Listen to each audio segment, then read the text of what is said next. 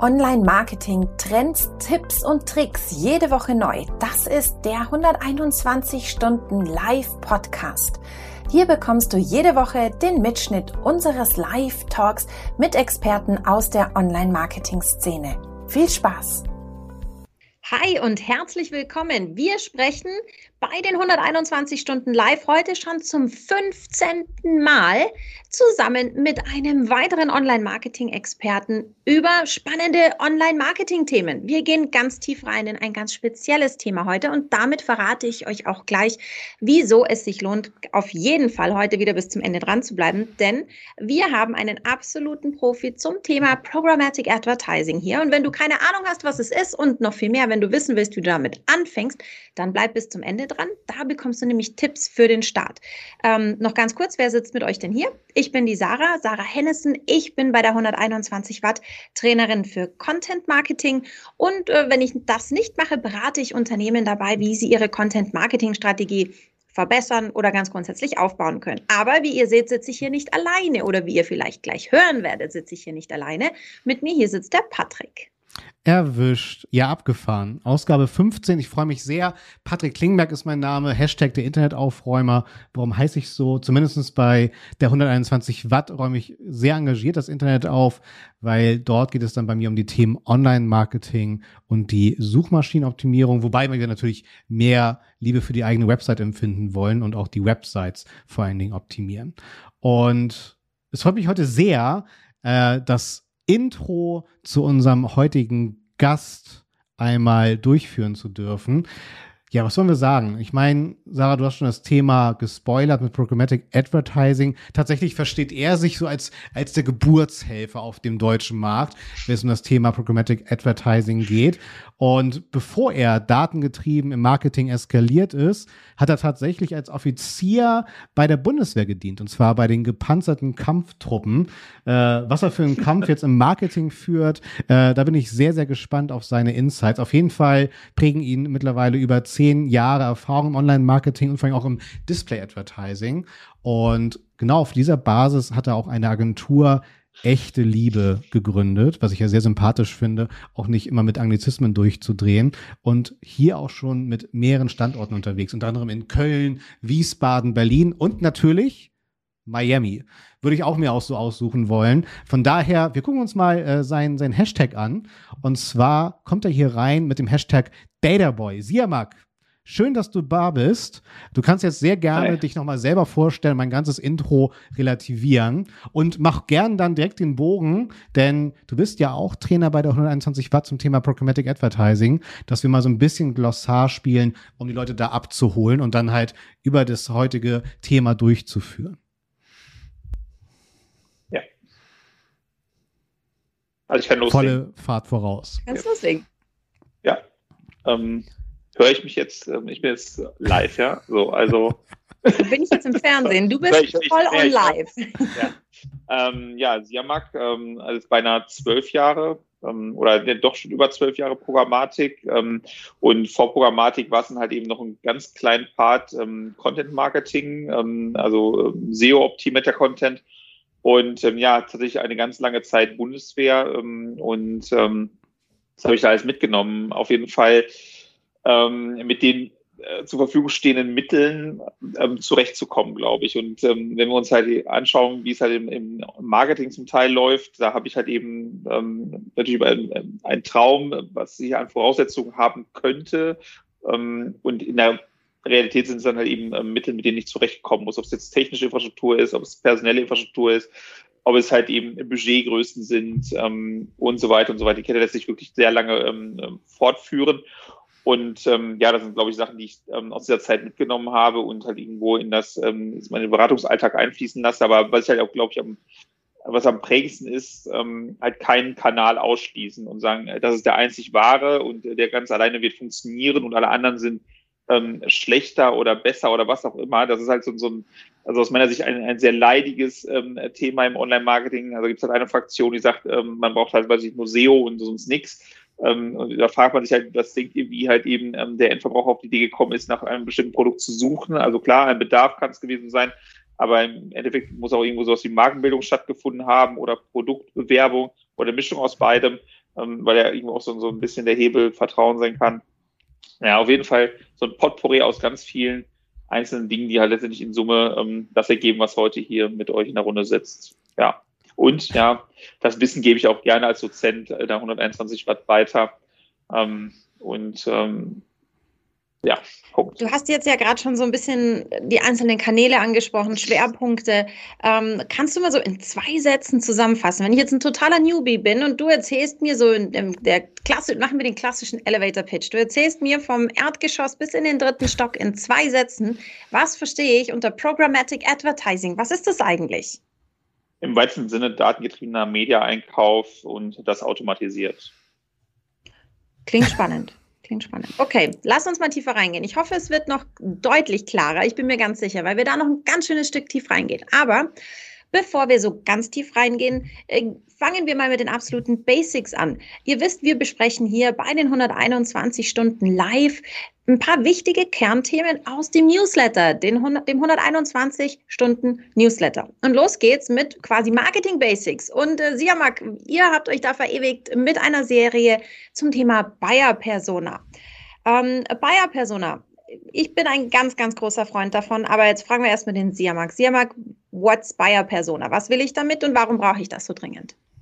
Also bei uns stammen die meisten Gedanken aus dem, ähm, ich sag mal, programmatischen. Und ähm, wie gesagt, wir sind halt ein Unternehmen, das sich ähm, im Kontext von äh, Programmatik und der Entwicklung von Programmatik eher auf den Part, Part Data fokussiert und weniger auf den Bereich Media. Media ist das, was jetzt nicht zum ähm, also zur Umsetzung dann benötigt wird später, also Media-Budgets. Aber im Endeffekt ähm, ähm, laufen sie halt eben auf möglichst validen äh, Datensegmenten. Die Datensegmente ähm, speisen sich halt wiederum aus ähm, Zielgruppenbeschreibung. Und die, ähm, der Anfang der Zielgruppenbeschreibung ist jetzt nicht eine Persona. Und was wir halt eben festgestellt haben vor circa vier, fünf Jahren, war halt, dass wir regelmäßig ähm, von Unternehmen irgendwelche Zielgruppenbeschreibungen bekommen haben, die halt mehr schlecht als recht waren. Was war da passiert? Das Unternehmen hatte keine Zeit, das Unternehmen war diese Aufgabenstellung halt lästig. Sie haben halt meinetwegen ein, ein Internship beauftragt, sich da um dieses Thema Persona zu kümmern. Diese Person hat sich dann halt eben höchstwahrscheinlich auch sehr reingehangen, aber ist natürlich dann halt eben durch, durch ähm, unterschiedlichste Beeinflussung dann halt irgendwo hat die so ein Bild im Kopf und das ist natürlich diese sogenannte Persona gewesen. Ähm, am klassischen ist es halt im Kontext von IT, IT-Verantwortliche, ähm, IT-Interessierte, der Nerd. Wenn man halt heutzutage ähm, fragt, wie sieht er denn aus, man kriegt regelmäßig Stranger Things ähm, vorgestellt als die Persona, also das Cast von Stranger Things. Das kann man dann durchaus nutzen. Das ist gut für eine PowerPoint. Aber wenn man das halt eben dann im Rahmen einer tatsächlichen datengetriebenen Maßnahme ähm, versucht anzusprechen, dann wird man auch jemanden mhm. erreichen. Ähm, in der Regel Menschen, die bei Urban Outfitters shoppen gehen. Und ähm, ob man dann halt dort mit der IT ähm, eine Produktkampagne gut ähm, ähm, aufgehoben ist, wenn man halt entsprechende Klientel erreicht, ich stelle es in Frage. Und das war halt eben der Punkt, wo wir halt eben gesagt haben, Unternehmen ähm, wir müssen mal ganz zurück zum Start. Das Problem, das Dilemma wird euch auch keine Technik ähm, oder keine Technologie abnehmen. Da müsst ihr halt selber ran. Und ähm, wir, unsere Partneragenturen, unsere ähm, externen Berater etc., ähm, mittlerweile legen wir sehr viel Wert darauf, genau dort anzufangen. Und dann leiten sich davon ab, welche Wege sind eigentlich jetzt die besten, um dann am Ende des Tages besagte Zielgruppen richtig anzusprechen.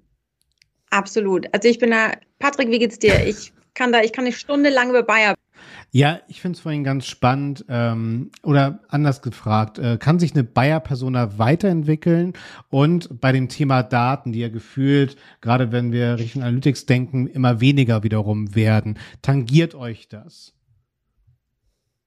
Also, also Bitte. Ganz genau. grundsätzlich uns beide, aber also ich fange mal an. Weiterentwickeln würde ich sagen, auf jeden Fall. Mhm. Also im Content Marketing begleite ich auch meine Buyer-Persona in ihrer Weiterentwicklung. Also ich fange ja irgendwo an, wie der Siamak gesagt hat, bevor jemand irgendwie nach einem Produkt sucht, ist ja irgendwo ein Interesse geweckt worden. Und da setzen wir im Content Marketing an. Im Content Marketing sind wir immer dann im Kopf, wenn derjenige noch überhaupt, oder wollen wir in den Kopf rein, wenn derjenige noch gar keine Ahnung hat, dass er bei uns kauft will. Weil zu dem Zeitpunkt, wo er überlegt, eigentlich will ich jetzt was kaufen, sollten wir schon da sein. Und deswegen habe ich eine Buyer-Persona, die ich zumindest im Content-Marketing schon sehr, sehr früh abhole und die bei ihrer Entwicklung mhm. begleite. Wie ist es da im, im Programmatics hier, Marc? Wie, wie geht ihr davor? Der umgedrehte ist genau selber. Also ich kann halt eine ähm, high sophisticated Programmatic-Kampagne aufsetzen ähm, mit ganz tollen Werbemitteln aber sie kommt auf eine Landingpage und, und oder und ähm, dort wird halt Content benötigt. Ist kein Content da, ist der Content nicht aktuell, passt der halt nicht zu dem, was halt angesprochen wurde, dann ist halt die Kampagne auch dort zu Ende. Und das ist halt eben auch so ein Dilemma, was wir regelmäßig festgestellt haben, dass halt die Marketingkampagne nur bis dahin gedacht wird und nicht weiter. Und das ist halt eben auch dieses ähm, ähm, Thema, was man halt regelmäßig auf allen möglichen Panels dieser Welt diskutiert, die sogenannte Silo-Denke. Und man stellt regelmäßig fest, dass halt die unterschiedlichen Marketingdisziplinen tatsächlich in Silos ähm, gedacht und geplant und umgesetzt werden. Und das ist nach wie vor keine Orchestrierung stattfindet. Ähm, ich merke es halt in unseren ähm, Kursen, die wir durchführen, dass halt eben schon ähm, von links nach rechts durchgereicht wird und halt eben zum Beispiel im Kontext von Analytics ja schon die unterschiedlichsten Marketingmaßnahmen angesprochen werden und halt eben auch die Synergieeffekte hervorgehoben werden, aber im Endeffekt ähm, ist der Dreh- und Angelpunkt der sogenannte Content und natürlich auch das Produkt, das beworben wird und die Marke und oder. Ähm, aber wie gesagt, ähm, Programmatik ist sehr komplex und teuer. Aber wenn alles andere unten im Funnel halt eben nicht stimmig ist und ganz unten halt eben der Content nicht da ist und nach Content kommt dann auch noch mal ähm, ein, zwei, drei Schritte in Form von ähm, beispielsweise Inbound-Marketing, ähm, wenn das halt nicht ähm, äh, läuft und halt eben auch der Content in, also in diesen verschiedenen ähm, Ebenen genutzt wird, funktioniert nicht. Also es ist halt eben er erschreckend, also jetzt wieder nach zwölf Jahren ähm, rückblickend zu betrachten, dass halt an auch so, so vielen Ecken und Enden halt gearbeitet werden muss und dass es immer noch keine Selbstverständlichkeit ist. Wir müssen ganz, ganz häufig, auch im Seminar, ich weiß nicht, wie es dir da geht, Patrick, mit den Teilnehmern ganz zurück zum Anfang. Also mein, mein Hashtag mit Guardian of the Strategy fängt tatsächlich bei mir zum Beispiel im Seminar oder ganz grundsätzlich in meiner Arbeit, so wie ich arbeite, genau da nämlich an. Das fängt beim Thema an, Content ist überall. Content hat ganz viele Schnittstellen in andere Marketingdisziplinen und die müssen wir auch im Content Marketing mit bearbeiten, sei es im SEO, sei es beim Thema Landing Pages. Ähm, und dann der nächste, das nächste Ding ist, wer bist denn du? Was willst du eigentlich mhm. aussagen? Wofür willst du stehen? Was sind deine Werte? Und danach kommt die Buyer Persona oder kommen die Buyer Personas. Also an, an, an wen willst du dich eigentlich richten? Wie willst du eine Strategie aufsetzen? Und das ist, glaube ich, komplett egal, ob jetzt SEO, Programmatic, Content. Wie willst du eine Strategie aufsetzen, wenn du überhaupt nicht weißt, wer du bist und wen du überhaupt erreichen willst? Absolut. Und da merke ich, da überholen sich Unternehmen häufig selbst. Die haben, ein, haben eine SEA-Agentur und dann haben sie eine SEO-Agentur und ein Inhouse-Content-Marketing-Team. Und dann sage ich, wer sind denn eure Buyer-Personas? Dann gibt es häufig die Antwort, ja, die wurden mal mit und äh, keine Ahnung, äh, braucht man eigentlich nicht. Dann sage ich, so ganz grundsätzlich finde ich es nicht so schlimm, wenn eine Buyer-Persona ein Schubladendasein lebt, solange ich die alle sechs bis zwölf Monate wieder raushol und mir auf dem Kasten schaffe, wenn ich es mal drauf habe, an wen richte ich mich? Und ich muss ja dann nicht tagtäglich diesen Zettel mit meinem Steckbrief, mit meinem Buyer-Persona-Steckbrief auf dem Tisch liegen haben, aber ich muss sie auf dem Kasten haben ja. und muss mich immer wieder daran erinnern. Also ich ja. bin da total bei dir, Siermark. Ja, ich bin halt so ein bisschen esoterisch geprägt, weil wenn ich Persona höre, dann denke ich halt gleich in die Sinusmilieus. Und ich glaube, Siamak empfindet echte Liebe, wenn er dann vor allen Dingen zumindest mit Unternehmen zu tun hat, die schon mal sich mit einem technischen Marketing als Abteilung Gedanken gemacht haben. Und das Thema Sinusmilieus oder dann halt wirklich eine Persona zur Bayer-Persona weiterzuentwickeln und auch immer weiterzuentwickeln, ist, glaube ich, so mit, der wichtigste Schritt dann tatsächlich. Und wir wollen einen weiteren Schritt machen. Und zwar zum Thema Paid Media. Und da würde ich ganz gerne folgendes Fass aufmachen. Und zwar, äh, Trapica st stellt da die Frage, ob denn der CPA hier als KPI noch überhaupt verlässlich ist. Also Cost per Action. Und es geht dann hier auch in das äh, Thema des selbstständigen Biddings, äh, was Google dann zum Beispiel anbietet. Aber wir wollen jetzt nicht nur über, über SEA sprechen, sondern generell über Paid Media. Ähm, Siamak, wirst du damit konfrontiert? Ähm, ja, ähm, also oder anders ausgedrückt, es ist halt, so programmatische Maschinen sind ja schon recht ähm, ähm gut, um halt auf nachgelagerte Ziele mhm. zu optimieren. Das ist ähm, in dem Kontext auch erschreckend, ähm, wie oft man sich halt eben noch mit dem klassischen Klick zufrieden gibt. Also du hast halt eben innenrum ein mega komplexes Setup, integriert in halt eine globalere Marketingmaßnahme und dann hast du am Ende des Tages halt einfach nur einen Klick, auf den optimiert werden soll, oder von mir aus eine CDR, auf die optimiert werden soll. Und das ist halt schon irgendwo ein bisschen, ähm, wie sagen, aus meiner Sicht absurd. Ich würde es halt nicht machen, wenn es mein Unternehmen wäre. Ich möchte halt Mehrwerte haben. Ähm, und in CPA, also da ist halt eben regelmäßig die Erfahrung, dass halt Unternehmen sich gar nicht darüber im Klaren sind, ähm, was jetzt ein, ein, ein, guter CPA für sie ist. Also ähm, darum, wie verlässlich, ähm, das, das, das ist ja schon so, so, so ein bisschen ähm, rückblickend betrachtet, ähm, bei den meisten Unternehmen ist es noch die Zukunft, wo sie erstmal hin müssen, um ähm, das quasi dann auch mal irgendwann hinter sich zu lassen oder halt ihre ganz eigenen CPAs erstmal zu definieren. Und ähm, auch da ähm, ist es halt der klassische Abverkauf, ist es halt irgendeine bestimmte Interaktion auf meiner Seite oder ist es halt mehr oder ist es ein Mix aus beiden. Und wenn dann halt irgendwas gefunden ist, dann ist auch regelmäßig die Feststellung, dann wird diese eine CPA ähm, geritten bis zum Ende aller Tage. Es wird überhaupt nicht mehr hinterfragt, ob die noch ähm, zu den eigentlichen unternehmerischen Zielen passt aber wird auch nicht gechallenged, also gegen weitere ähm, Messwerte, die man ja daneben ähm, stellen könnte, um zu gucken, ob da noch was Besseres geht. Oder ähm, einfach eine Kopie vom Wettbewerb. Ist das sinnig? Ja, nein, auch im Kontext von wie, wie ähm, ähm, ähm, unterschiedlich sind halt die verschiedensten Technologien, die im Einsatz sind. Ähm, da kann man auch wirklich endlos drüber diskutieren, meines Erachtens.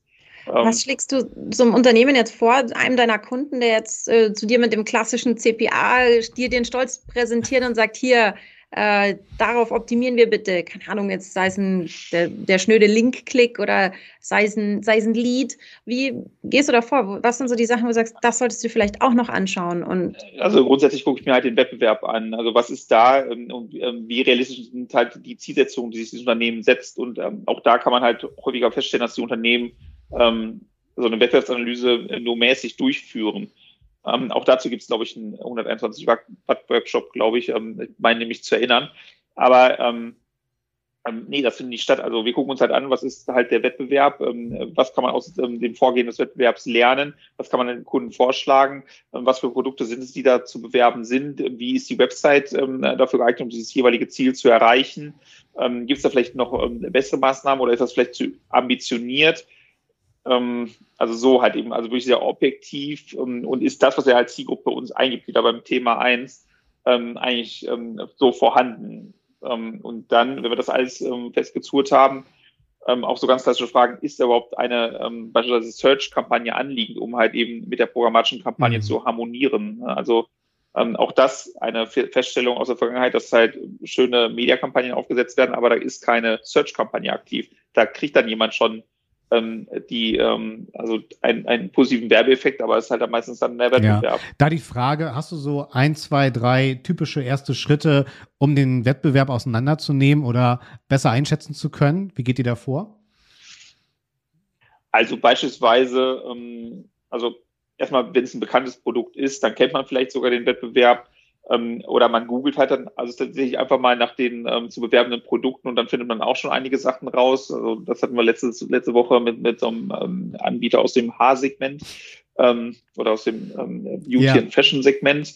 Ähm, da habe ich relativ schnell gefunden, ähm, was, was da so an Wettbewerb da ist, hat dieses Unternehmen überhaupt nicht so gesehen. Ähm, und ähm, was noch, also zum Beispiel so Tools wie SimilarWeb okay. könnten halt helfen, ähm, um dann halt mal so groben Überblick zu bekommen. Und ich glaube, das wären dann schon mal die, die gröbsten ähm, ähm, Tools bzw. Vorgehensweisen, die man halt anwenden sollte. Und ähm, also man grundsätzlich, wenn Unternehmen seinen Wettbewerb gar nicht betrachtet, ist das halt also, also schon irgendwo schwierig. Aber das ist ja dann auf jeden Fall Raum zum Lernen und ähm, da helfen wir dann auch gerne, ähm, da halt eben diesem Unternehmen ähm, halt einen besseren Blick auf den Markt zu bekommen. Und nicht nur im nationalen Kontext, sondern auch international. Wir leben in einer globalisierten. Welt. Das heißt, ich muss mir mindestens den internationalen Wettbewerb nehmen wir mal hier in Köln, haben wir halt nicht weit weg die ähm, Niederlande, Belgien etc. Ähm, was gibt es da an möglichen Wettbewerb und ähm, wie muss ich das in meine Betrachtung mit mhm. einbeziehen? Oder einfach mal Amazon anschauen. Also wenn es ein B2C-Produkt ja, ja, ist. Du hast jetzt auch äh, den CPC genannt und auch den tatsächlich kritisch hinterfragt. Ich meine, nichts ist charmanter, nur für den Klick zu zahlen. Ding ist halt, wer ist da im Risiko ganz klar der, der Werbetreibende dann an sich.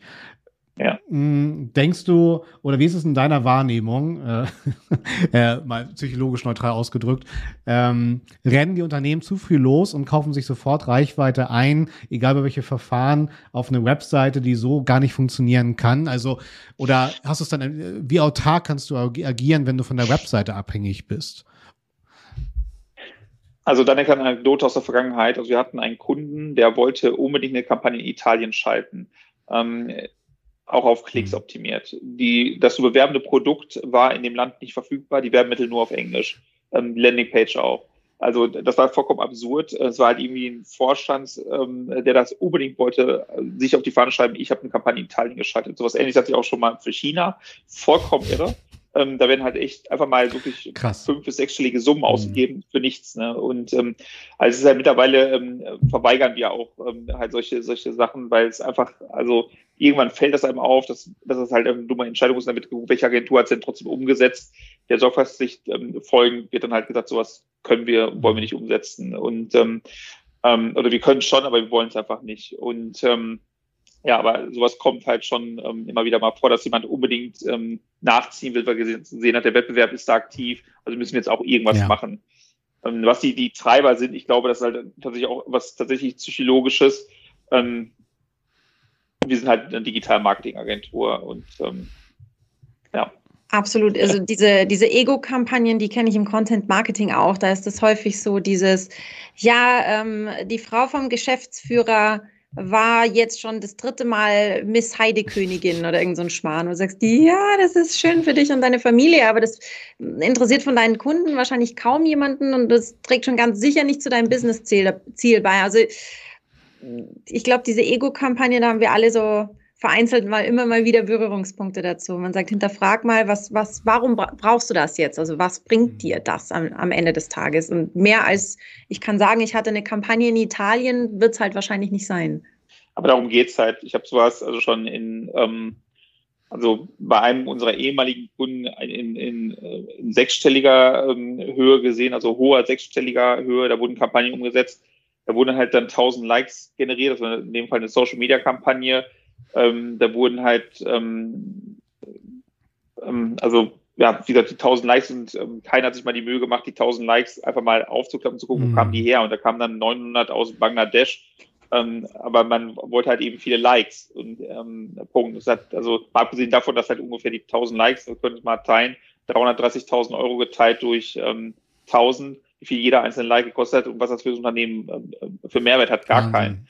Und ähm, da muss ich sagen, das ist halt, also ähm, wäre es mein Unternehmen, ähm, also ich weiß nicht, was ich tun würde, wenn ich halt sowas ähm, äh, mitbekomme, dass halt ähm, irgendwelche Menschen, denen ich halt also so viel Freiraum lasse, frei zu entscheiden, mit meinem Geld machen. Also Wahnsinn.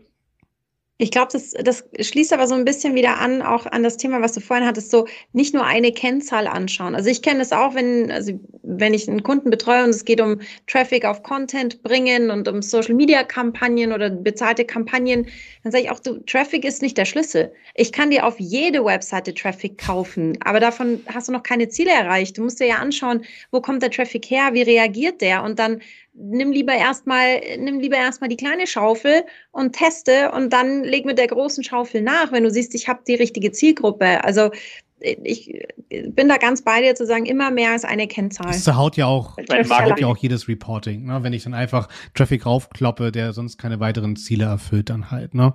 Genau. Siamak, du wolltest noch kurz was sagen?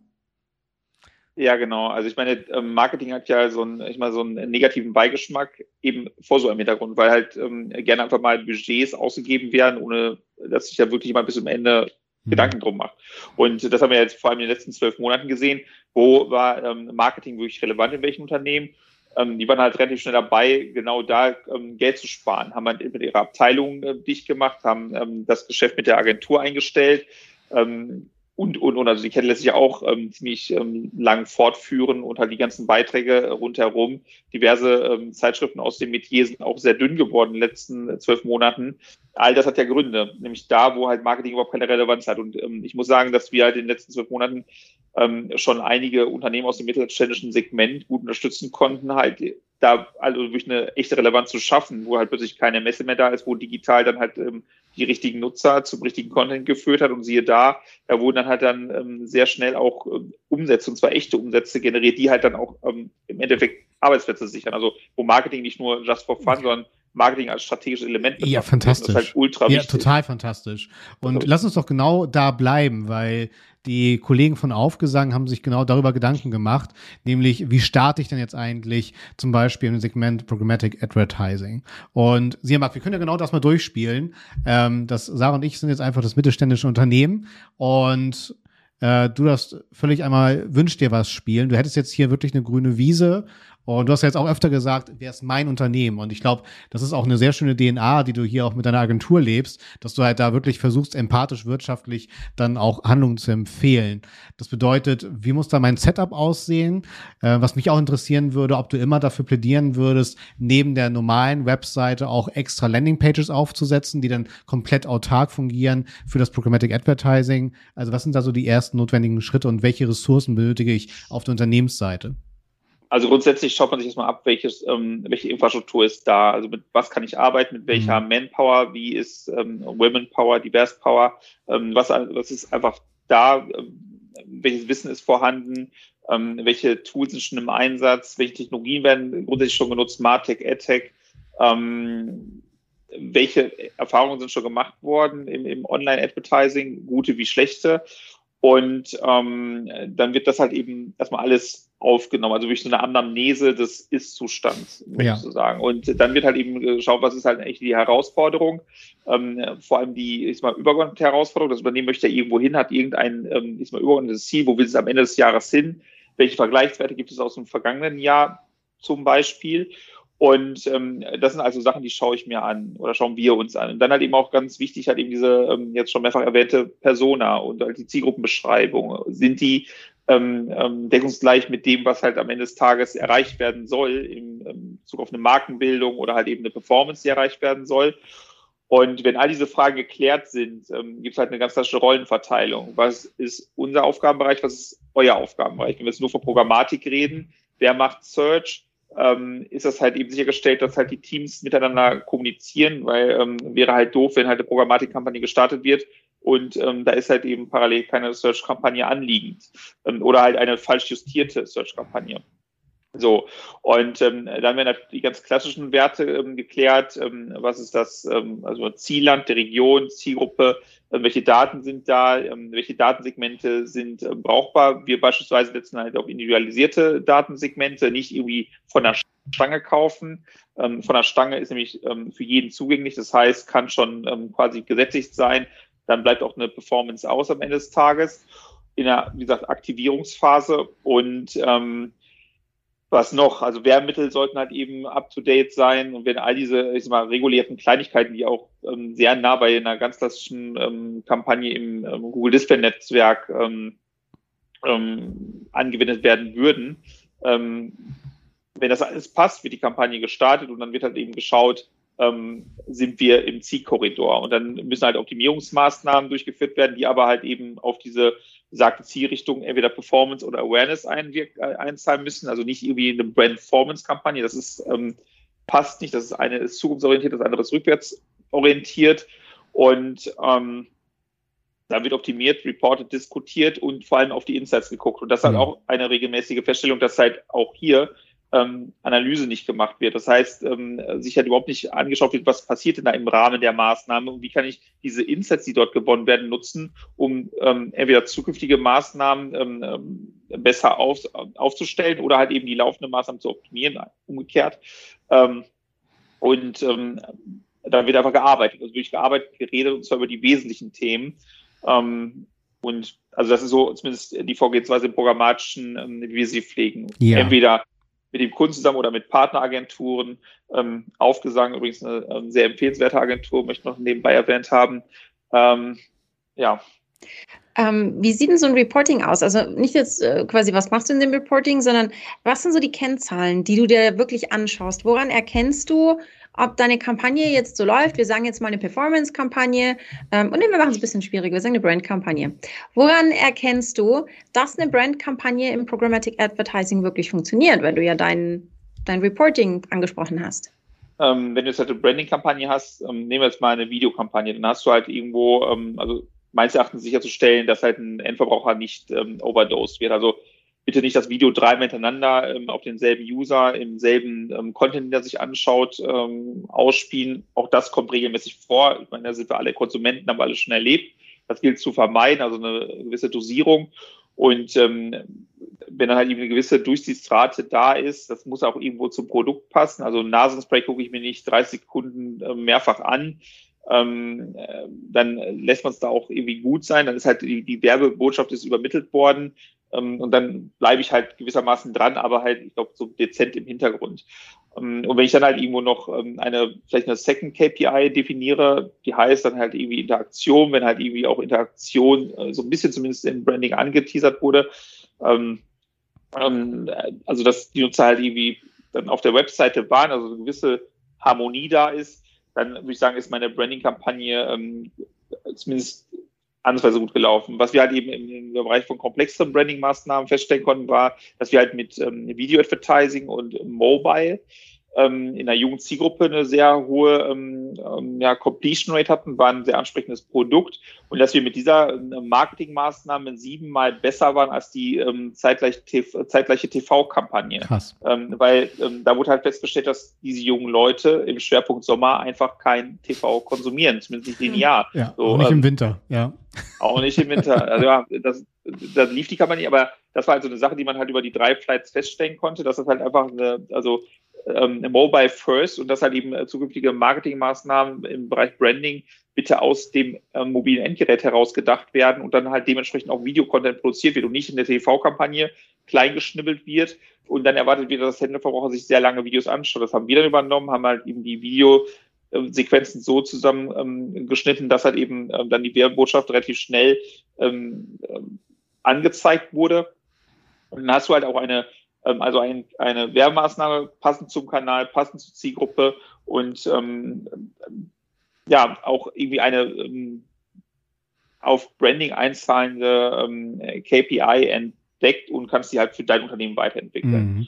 Sarah, meine, äh, wir sind ja jetzt schon. Da schließt sich, ganz kurz, da schließt sich ja auch der Kreis wieder zur Bayer-Persona.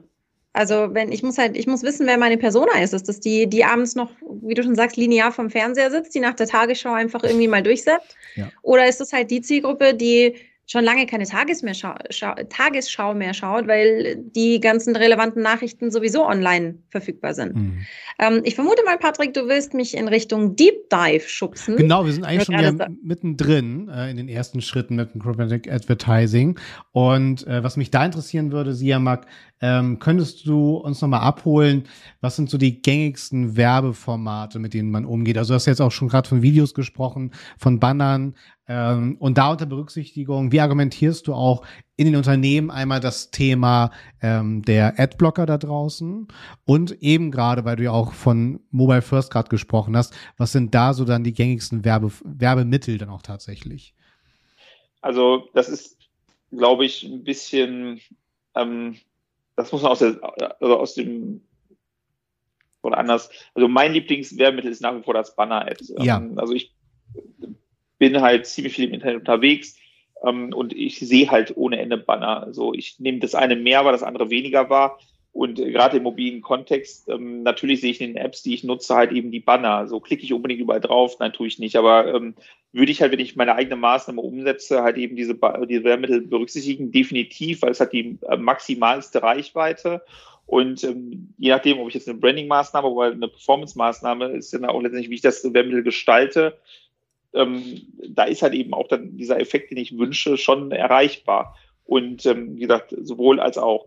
Und ähm, dann halt in der Kombination mit Video, wenn ich halt eben dann auch eine entsprechend gute Videobotschaft ähm, habe, durchaus eine interessante Kombination. Was mein persönlich, also wo ich nicht so überzeugt bin, sind halt so Native Ads. Mhm. Ähm, das hat einen Hintergrund, also viel CTR, aber halt wenig Performance. Und das ist so eine grundsätzliche Vorstellung, aber äh, Feststellung. Aber das ist halt wiederum ähm, die muss man aus den ähm, jeweiligen Zielen des Unternehmens heraus betrachten. Was ist da gewünscht? Was ist das ähm, finale Ziel? Manche Unternehmen geben sich dann halt eben mit diesen besagten Werten zufrieden, erwarten nicht mehr, wollen nicht mehr. Da möchte ich dann auch nicht jeden ähm, ähm, eines Besseren belehren. Man kann ja auch nur konstruktiv beraten. So. Ähm, und ähm, dann haben wir halt so, ähm, ich sag mal, Trends, die zum Beispiel das Out-of-Home-Thema, was ich persönlich auch super spannend finde. Also gerade im, im, Winter fand ich das halt ähm, ganz interessant hier in Köln ähm, also wir haben ja nicht so viel ähm, Reisezeiten wie sonst gehabt. Und ähm, ich persönlich hatte das Privileg, halt dann doch noch das Büro nutzen zu können. Und dann hat es halt einen Winter, der ging ja diesmal ein bisschen länger, die ähm, graue, diesige Zeit. Und man ist dann halt durch die Innenstadt und die ist halt relativ leer gewesen, aber man hat dann diese Out of Home stehen mit einer Innenstadt und dann waren da schon die unterschiedlichsten Botschaften drin und die haben mich auf jeden Fall erreicht. Ähm, ob die mir jetzt mich persönlich mhm. halt ähm, interessieren oder nicht, kann ich sagen, aber ich weiß auf jeden Fall, welche Werbung ich gesehen habe oder ein, zwei, drei Sachen sind mir auf jeden Fall im Kopf geblieben. Das heißt, ähm, bieten interessante Möglichkeiten. Sind natürlich nicht, was für jeden, äh, ich mal Klingelbeutel, aber es sind durchaus interessante Formate und ähm, heutzutage lassen die Sachen regional schon ganz gut ähm, managen. So, und dann halt eben so ganz neue Sachen sind halt die ganzen ähm, TV-Geschichten. Auch da ähm, spannende Möglichkeiten, aber sie folgen nach wie vor ihren klassischen Paradigmen. Das heißt, das eine ist One-to-One, also ähm, Endgerät, also Smartphone, ähm, Laptop, Tablet und dann hast halt eben One-to-Many, das ist für mich ein Out-of-Home-Thema ähm, und da gibt es natürlich, ähm, ich sag mal, Teile des, des äh, digitalen Universums, die erzählen da was von ähm, Out-of-Home in Kombination mit Mobile. Ähm, ich persönlich halte das halt ziemlich weit hergeholt oder sehr an den Haaren herbeigezogen. Ich würde es meinen Kunden nicht empfehlen. Aber wiederum, wie gesagt, da ist jeder ähm, Jack anders und jede Agentur kann das ja halten, wie sie wollen. Ja. Ich bin da eher so ein bisschen auf Logik und ähm, ähm, Daten fokussiert. Und Daten heißt halt dann eben auch, das tatsächliche Verhalten von Menschen mal ähm, ähm, neutral betrachten, objektiv betrachten und nicht irgendwie, ähm, nur weil es schön in der PowerPoint aussieht, da, da weiß was zusammenzaubern. Und Audio auch super spannende Möglichkeiten, muss ich sagen. Ich würde gerne noch so einen kurzen Deep Dive hinterher schicken. Äh, wenn äh, mich das jetzt alles angesprochen hat, was du gesagt hast, und ich sage, das klingt alles super, was der Siamak da sagt, und eigentlich will ich das gerne für mein Unternehmen machen. Ähm, was sind denn so Budgets, die ich da einplanen muss? Also mhm. ab wann geht's los? Ist das nur für die absoluten Big Spender oder kann ich auch schon mit einem so einem mittelgroßen Media-Budget da schon was reißen im Programmatic Advertising? Also meine Meinung ist, ähm, dass es halt insbesondere was für kleinere und mittlere Unternehmen ist, weil man, ähm, also das ist, also jetzt, da kann ich mir sagen, zwölf Jahre Programmatik und eine, eine, ähm, ich sag mal, eine Bürde war, dass man halt eben am Anfang immer nur so als, ähm, ja, ist mal Restplatz-Segment betrachtet wurde und das so immer, ähm, ja, wenn du halt Budget bekommen hast, dann war es immer das, was irgendwo runtergefallen ist. Das war immer klein. Das heißt, du musst es halt sehr schnell Leistung bringen mit kleinem Budget. Und ähm, aus dieser, ich sag mal, Not ist dann irgendwann eine Tugend geworden, dass du halt im Programmatischen schon sehr viel rausholen kannst mit kleinen Budgets. Und ähm, ich meine, unser Vorgehen ist halt so, dass halt Marketing auch irgendwo ähm, etwas bringen muss. Das heißt, man schaut halt, dass man ähm, ja, also schon schaut, was will der Kunde eigentlich realisieren und dann halt eben ein Marketing macht, das sich halt selber trägt. Das ist halt eben unsere Vorgehensweise. Also, und dann halt eben auch gerne im Verbund mit den anderen Maßnahmen. Und das heißt, dass man auch schaut, wie sind, ähm, wie kann ich halt eben ähm, andere Maßnahmen voneinander partizipieren lassen und ähm, was muss als erstes Support werden, damit halt eben äh, noch schneller Umsätze generiert werden und dann halt eben auch mehr Geld da ist, um halt eben noch mehr Marketing zu machen. Und ähm, ähm, am Ende des Tages ähm, muss das Budget auch irgendwo zur Zielgruppe passen. Am absurdesten ist es halt, wenn eine Zielgruppe ziemlich klein ist und man kommt mit total überzogenen Budgetvorstellungen. Das macht keinen Sinn, aber auch das ist relativ häufig der Fall gewesen. Also, keine Ahnung, wenn ich halt eine Zielgruppe habe, die, ähm, also wo man weiß, davon gibt es nur 500 Menschen in Deutschland und dann ist aber die Mindest, das Mindestbuchungsvolumen 10.000 Euro, ähm, das steht überhaupt nicht in Relation. Das ist halt maximalster, ähm, maximalste Verschwendung. Und wenn man halt eben eine, eine, eine gute Agentur ist oder ein guter Berater, dann weiß man den Kunden auch explizit darauf hin und ähm, äh, macht, ey, cool, der hat keine Ahnung, machen wir einfach mal. Ähm, Gibt es ja auch solche Leute, aber gerade so Unternehmen oder solche Vorgehensweisen bringen meines Erachtens halt Marketing ähm, oder auch Programmatik in Verruf. Sollte man nicht tun. Mhm. Und wie gesagt, mein Ratschlag ist halt eben, ähm, also oder anders, ich frage erstmal nach den grundsätzlichen Zielen und ähm, schaue mir an, was da eigentlich der Plan ist ähm, und versuche halt eben diesen, ähm, das Ganze halt so ein bisschen zu entzaubern, also nicht irgendwie mit Buzzwords um mich werfen, sondern halt eben, ähm, nehmen wir jetzt mal das Wort Big Data, ähm, ich liebe das Wort, not, ähm, es ist halt große Datenmengen und ähm, wenn das Wort Big Data kommt, dann haben sofort erstmal alle äh, so eine Form von Schockstarre und, und, und ähm, große Ehrfurcht vor dem Data Boy. Das ist eigentlich immer Ironie als, als ja, ähm, klar ähm, sonst irgendwas. Ähm, und wenn man es dann halt übersetzt, die große Datenmengen schon, sind alle ein bisschen entspannter im Raum. Also das Ganze wieder greifbar machen. Und das soll ja Marketing am Ende des Tages sein. Substanz schaffen und, und greifbar werden, nachvollziehbar. Sehr cool. Ja. Um, ähm, aber, ein bisschen abgeschweift jetzt, aber. Nee, alles gut. Hast du denn aber trotzdem so eine konkrete Hausnummer, so Einsteigerbudget, mittleres Budget? Ähm, ich würde sagen, so 1500 Euro okay. sind halt eben Budgets. Ähm, es kommt aber wirklich auf die Zielgruppe an. Also wenn ich eine ähm, Zielgruppe habe, die halt um die 80 Millionen Menschen ähm, umfasst, die grundsätzlich an meinem Produkt interessiert sein könnten, dann ist das halt ein Tropfen auf den heißen Total. Stein, aber nichtsdestotrotz, ähm, ich muss ja irgendwo anfangen. Mhm. Und da muss man halt schauen, mit welcher Marketingmaßnahme ähm, lege ich los. Und dann könnte zum Beispiel auch die Empfehlung sein, nimm doch erstmal die Leute, äh, greif die Leute ab, die suchen. So, und ähm, dann hast du halt eben durch die SEA-Umsätze und die Umsätze, die über SEA generiert werden, schon mal wieder mehr Budget. Und äh, so nähert man sich halt eben dem, dem, äh, also von der einen Stufe zur nächsten einfach an. Und dann kann man halt irgendwann ähm, größere Budgets nehmen. Ähm, also einfach so eine, so eine Form von Growth Hacking, die ich da halt ähm, betreibe. Aber halt nicht einfach so, hey, ja, okay, cool, nehmen wir auch noch mit, verbrennen halt 1500 Euro, generieren damit nada, bringt auch nichts. Also es wäre vollkommen absurd, erstmal Programmatik zu machen, ohne dass halt zeitgleich Search läuft, ähm, nur damit ich halt eben ein bisschen Programmatik-Budget ausgegeben habe. Also, ähm, aber wie gesagt, auch da ähm, gibt es ganz viele Jecken, die da anders vorgehen würden. Aber ich finde, das ist doch ein, ein, schöner Abschluss hier, Marc, den du für uns, für uns Marketing-Menschen gerade gefunden hast, dass äh, wenn du Marketing gut machst, erziehst du Ergebnisse. Wenn du Marketing gut und fair machst, dann achtest du auch, dass die Ergebnisse mit einem sinnvollen und unter sinnvollen Voraussetzungen erreicht werden und nicht einfach nur, wenn man Budget kriegt, Budget nehmen, sondern auch wirklich gucken, kann ich mit dem Budget denn auch sinnvolle Maßnahmen stützen oder reichen mir dafür zwei Drittel und ein Drittel des Budgets wäre im Prinzip nur Ego-Budget, wenn wir wieder beim Thema wären. Mhm. Ja, muss ja nur mal in die Rolle des, der Verantwortung. Also wenn ich jetzt halt wenig Ahnung habe und ich werde halt von jemandem übervorteilt, ich meine, das ist ja letztendlich auch mein Job, der da riskiert wird. Also wenn ich jetzt halt eben in der Rolle eines Digitalmenschen bin, der noch ein bisschen unbedarft ist, ähm, oder halt einfach keine Ahnung von bestimmten Bereichen hat, dann geht dann jemand so mit dem Geld um, dass ich ihm da halt eventuell ähm, anvertraue. Am Ende des Tages muss ich das ja jemandem gegenüber halt rechtfertigen. Ähm, und das kann dann auch mal ähm, stressig werden. Und ähm, also ich würde mich damit nicht gut fühlen, wenn ich halt ähm, Leute so über den Tisch ziehe, ehrlich gesagt. Und ähm, also ist halt eben auch ein Vertrauensthema. Ähm, und das ist ja letztlich auch das, was wir in unseren äh, ganzen ähm, Workshops machen, ähm, dass wir halt eben durch dieses Weitergeben von Informationen, Best Practice Cases etc. halt die Leute einfach aufklären und nicht noch irgendwie noch mehr Magic um so, eine bereits vorhandene Magic machen. Also Absolut. Online-Marketing ist mehr Handwerk als Magic und mehr logisches Denken als Magic. Und in dem Moment, aber wie du schon sagst, so Big Data und alle machen, ja. genauso ist es bei Online-Marketing, geht es halt auch vielen so, aber es ist gar nicht so viel, es ist sehr, sehr, sehr, sehr viel Aha eigentlich. Also einfach mal hinsetzen und logisch durchdenken, was da, was man da so anstellt. Also egal, ob du jetzt eine Agentur bist, eine Agentur beauftragst oder Inhouse-Marketing machst, das ist extrem viel Logik steckt in Online-Marketing, meiner Meinung nach. Total.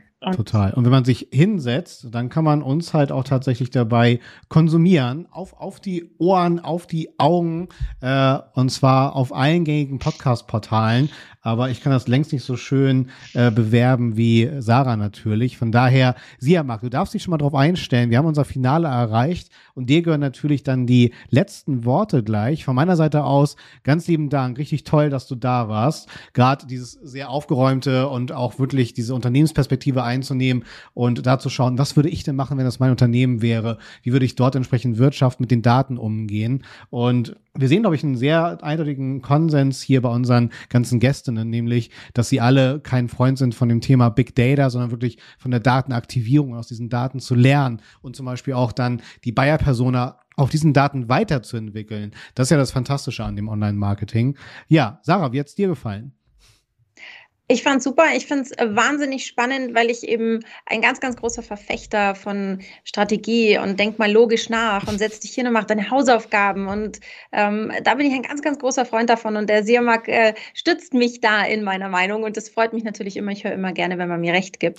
Ähm, wenn ihr auch gerne Recht haben wollt und unsere Meinung unterstützt oder vertretet, dann könnt ihr diese Episode nachhören oder auch die nächsten Episoden oder die vorherigen Episoden und einfach die Episode Episode suchen, die euch am allermeisten recht gibt. Und wo könnt ihr das machen? Bei allen gängigen Podcast-Portalen habt ihr immer eine nette, hübsche kleine Audioversion von unserem Videopodcast hier. Wenn ihr uns äh, beim Recht haben lieber zugucken wollt, dann könnt ihr das auch und zwar immer Dienstag 18.30 Uhr auf den beliebtesten sozialen Netzwerken. Ähm, ich sage äh, Tschüss und äh, freue mich aufs nächste Mal und gebe weiter an den Patrick. Und ich an Sie, Marc. ja, also ich kann mich nur bedanken. Hat mir sehr viel Spaß gemacht und ähm, kann nur jeden einladen, an den Workshops meinen oder den anderen teilzunehmen und einfach zu lernen. Es ist halt einfach ein fortlaufender Prozess. Ähm, ich selber hatte noch vor ein paar Wochen ähm, eine Google Analytics Weiterbildung ähm, und hat mir auch sehr geholfen. Oder halt Methodik Didaktik hat mir auch neulich, war auch super. Ähm, ja, das ist schon. Danke. Besser geht's nicht. Wir danken dir und sagen auf Wiederstream.